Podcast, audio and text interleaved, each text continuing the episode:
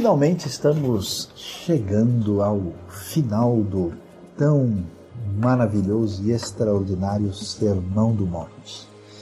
O resumo dos ensinamentos de Jesus sobre a sua proposta do reino, a proposta de conquista, na qual os súditos se submetem ao rei e vão começar esse grande projeto de implantação do reino de Deus na terra. Esse reino que começa internamente, começa a vencer os grandes inimigos que são aqueles que estão dentro de nós, nos leva ao reconhecimento de que Jesus é o Salvador, mas também é o Senhor e nos abre um caminho de início, de entrada no reino, mas um projeto de continuidade, de caminhada. Existe um caminho, que é o caminho da salvação, o caminho do reino, esse caminho de seguir a Jesus. Depois de falar sobre diversos assuntos e deixar bem claro a sua maneira de apresentar a Deus, de nos dar a consciência de quem nós somos, do que, está envolvido no projeto do reino, e de nos falar sobre diversos assuntos que envolvem a nossa vida nessa grande caminhada, Jesus chega ao desfecho. E esse desfecho é interessante porque é um convite para que aqueles que estão ouvindo as palavras de Jesus de fato venham a tomar uma atitude, ter uma postura diante daquilo que é apresentado por Jesus. E então ele começa a nos dizer a necessidade de uma tomada de posição a partir do verso 13 do capítulo 7. Jesus nos diz: Entrem pela porta estreita, pois larga é a porta e amplo o caminho que leva à perdição, e são muitos os que entram por ela como é estreita a porta e apertado o caminho que leva à vida, são poucos os que a encontram. Jesus talvez não tenha aqui um interesse de fazer necessariamente uma discussão detalhada sobre, no final da história, quantos serão salvos e quantos serão perdidos.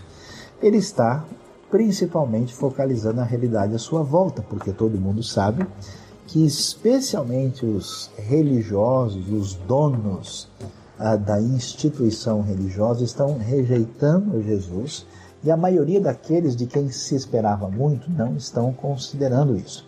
E Jesus está deixando claro que essas pessoas estão, na verdade, se desviando daquilo que é palavra divina, daquilo que é o ensinamento da própria Torá, e tentando facilitar a vida das pessoas e deixando com que elas sejam reféns de uma religiosidade que nada tem a ver com Deus, muito menos com aquilo que envolve o ensinamento do reino.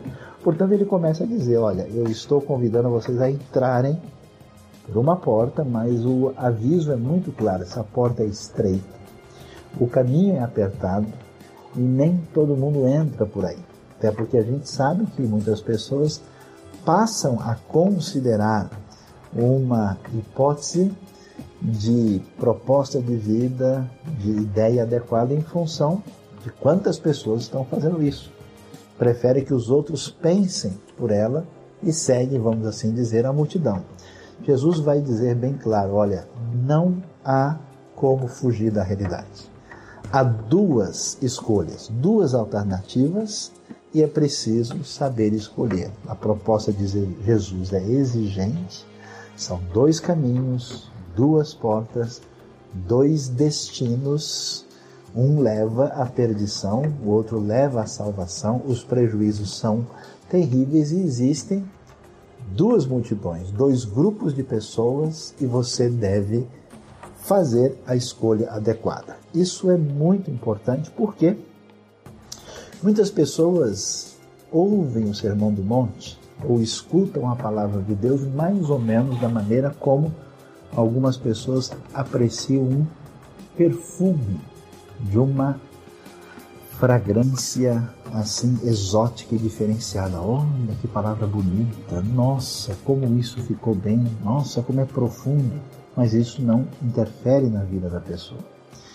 Outras pessoas tratam as palavras de Jesus como poesia, como literatura, como uma expressão bonita de uma realidade que a gente bate palma pela criatividade do grande mestre.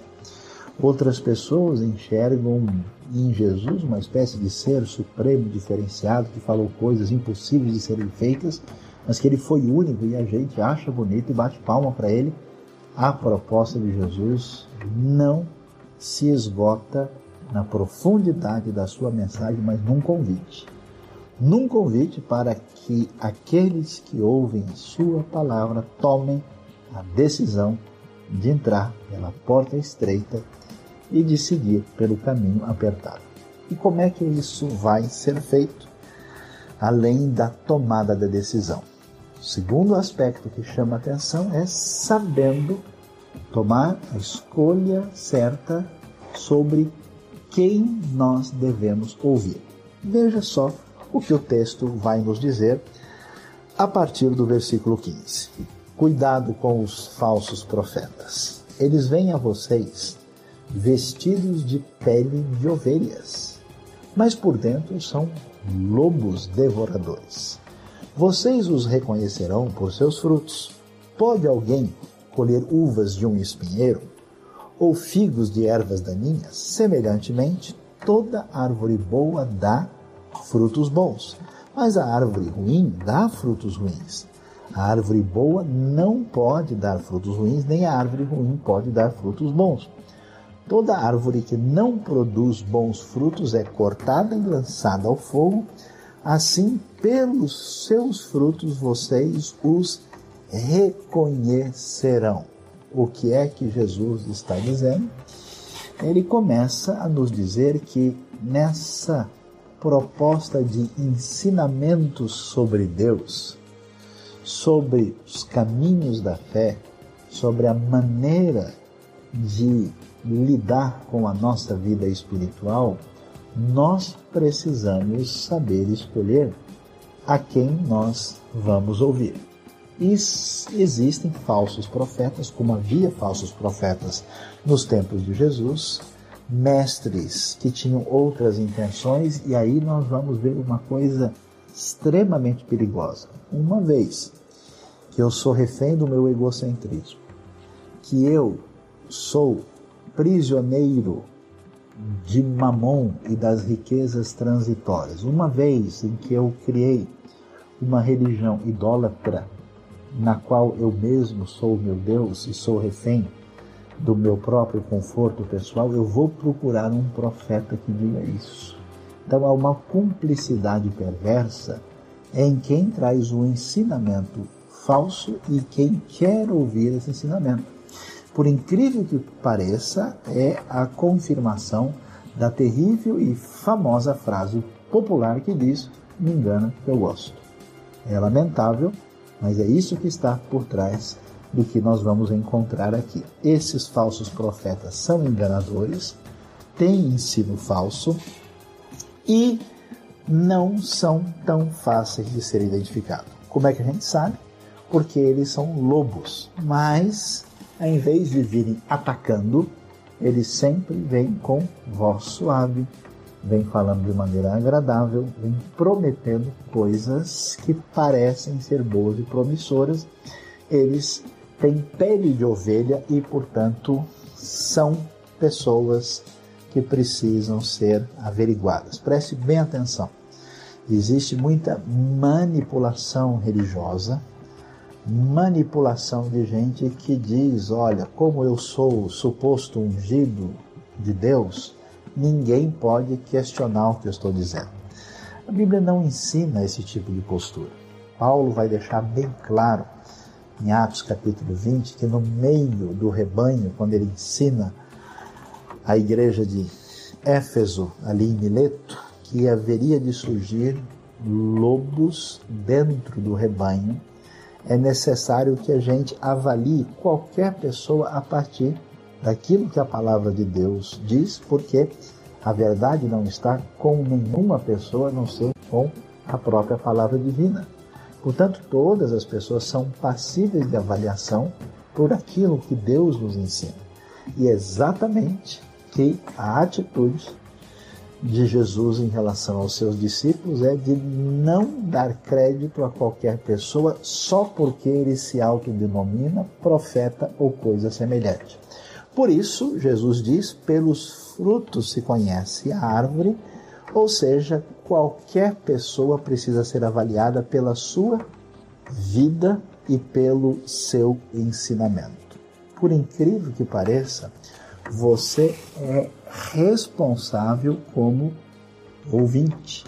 Você é responsável na tomada de decisão em relação a que caminho seguir, mas também a quem você deseja ouvir. É tão perigoso ter falsos profetas como é perigoso ter falsos ouvintes ou ouvintes que acabam se entregando intencionalmente ou irresponsavelmente a qualquer ensinamento que lhe pareça de alguma maneira um ensinamento proveitoso de imediato.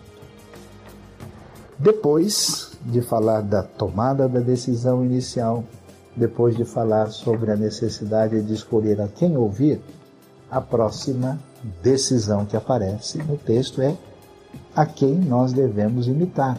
O problema não só de quem é um ouvinte irresponsável, mas dos falsos seguidores.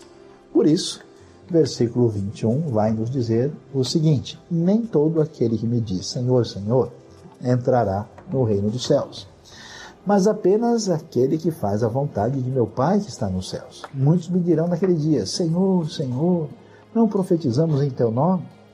Em teu nome não expulsamos demônios e não realizamos muitos milagres? Então eu lhes direi claramente: nunca os conheci, afastem-se de mim, vocês que praticam o mal.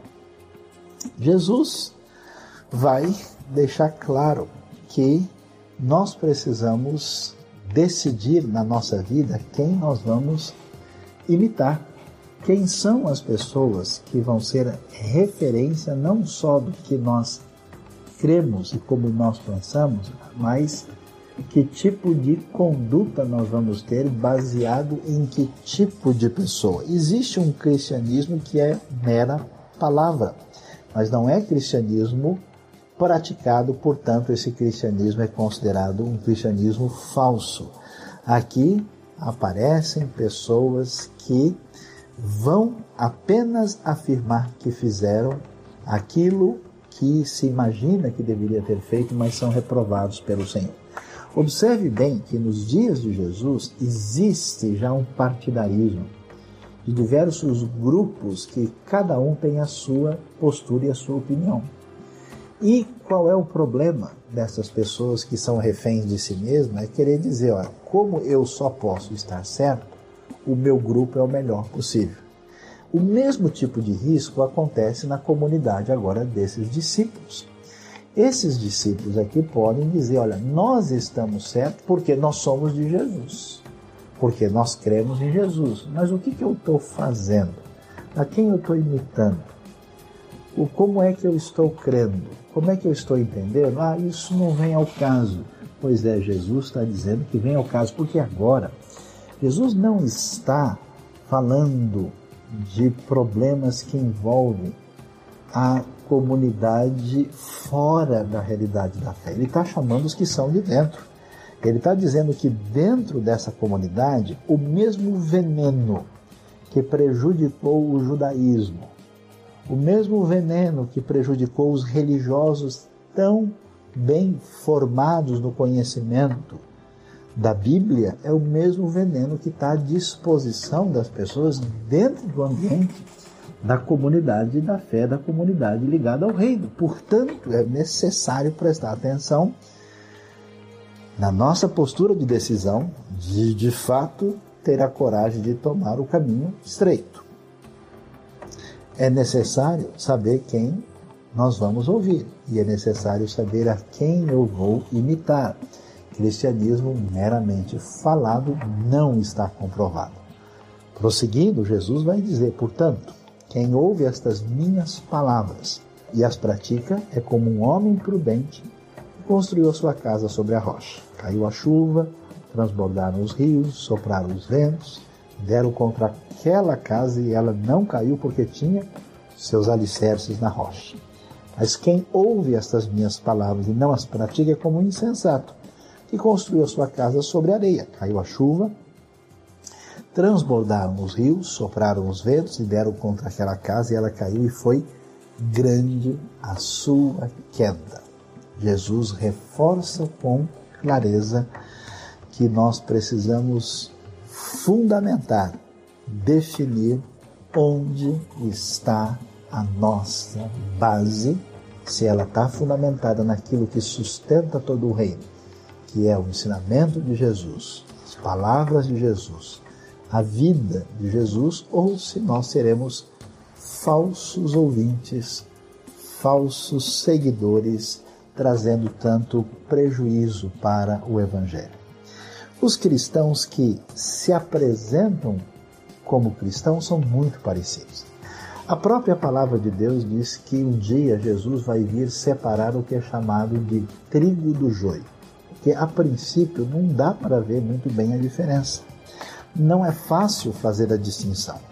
Jesus aqui não faz uma comparação entre quem é cristão e quem não é, quem é de fora não ah, aqueles que nunca se posicionaram em relação a Jesus. A conversa é dentro de casa. O que é comum aos dois aqui, que aparecem como edificando uma casa, espiritualmente falando, é que eles ouvem as minhas palavras. Jesus diz: Olha, aquele que ouve a minha palavra, aquele que ouve a minha palavra, como toda grande multidão de pessoas que dominicalmente, ou até mesmo mais do que isso, vão a alguma comunidade religiosa ouvir palavras. Mas os dois, que aparentemente são membros dessa comunidade cristã, têm atitudes diferentes. Os dois grupos leem a Bíblia, frequentam uma igreja, escutam pregações, ensinos, estudos, fazem orações, nós não conseguimos fazer a diferença porque eles estão muito parecidos aos nossos olhos. Onde é que está a diferença? É no alicerce que fundamenta tudo isso. Ou a sintonia é com o reino, ou a sintonia é baseada na própria pessoa que na prática mostra que ela tomou a decisão errada de fundamentar a sua vida sobre si mesmo. O texto caminha para o final e a Bíblia nos diz, nos diz que quando Jesus acabou de dizer essas coisas, as multidões estavam maravilhadas com seu ensino, porque ele as ensinava como quem tem autoridade e não como os mestres da lei. Interessante que quando a gente ouve qualquer pessoa falando, nem sempre é tão fácil descobrir. Mas em muitos casos você sabe, por exemplo, que um discurso de um político é uma coisa decorada ou um papel que alguém escreveu e ele está lendo lá e que não necessariamente isso reflete o que ele pensa, muito menos o que ele vai fazer. Quando a gente participa de diversas atividades, formaturas, encontros, palestras, simpósios, dá para perceber que várias pessoas estão ali desempenhando um papel, fazendo aquilo que lhe foi pedido para fazer. E você pode imaginar nos dias de Jesus não era diferente. Muitas pessoas que eram antagonistas de Jesus, diante da pergunta: escuta, João Batista, ele era profeta de Deus, eles se reúnem, olha, se ele disser que é, eles vão dizer, então por que vocês não acreditaram nele? Se disser que não é, aí o pessoal, o povo não vai gostar da gente, ou seja, as perguntas são todas devidamente trabalhadas em função dos interesses.